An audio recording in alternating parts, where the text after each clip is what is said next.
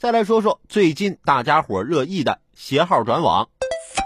据新华社报道，近日，国务院新闻办公室举行新闻发布会，工业和信息化部新闻发言人、信息通信发展司司长文库介绍，目前天津、江西、海南、湖北、云南五省已于九月十九号正式提供携号转网服务。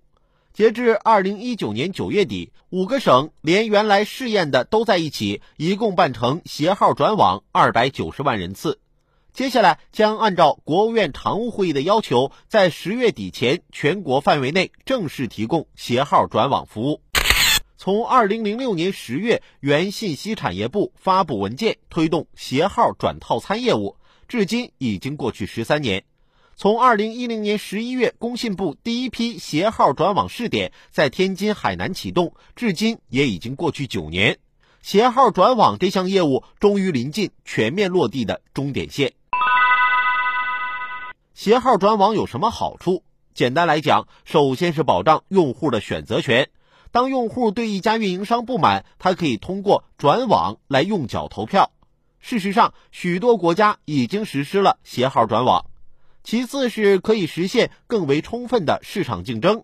如果一个用户不满现有的电信服务，而又可以自由携号转网，就能有效的促进运营商之间的良性竞争。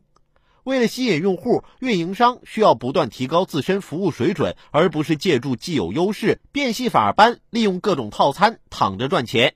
此外，实现携号转网也有利于新的运营商加入市场竞争，同时还可以节约号码资源。携号转网好处那么多，为何迟迟难以完全落地呢？原因在于依附于号码资源上的利益实在过于庞大。导致运营商并不那么心甘情愿地放弃自己的资源。换句话说，就现状而言，号码资源是运营商最核心的资产。如果失去号码资源，运营商也就失去了既得利益。所以，运营商可能想尽办法阻止用户转网。